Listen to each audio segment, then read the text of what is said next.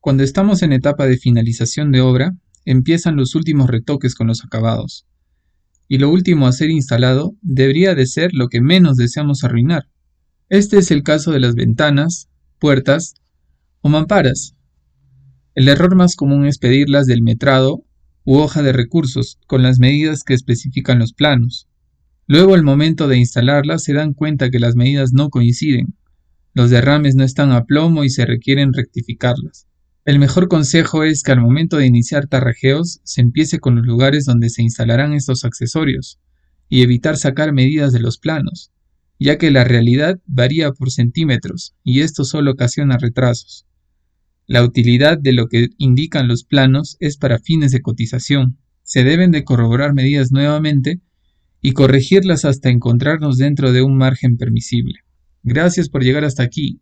Te invito a seguirme para aprender más sobre construcción e ingeniería.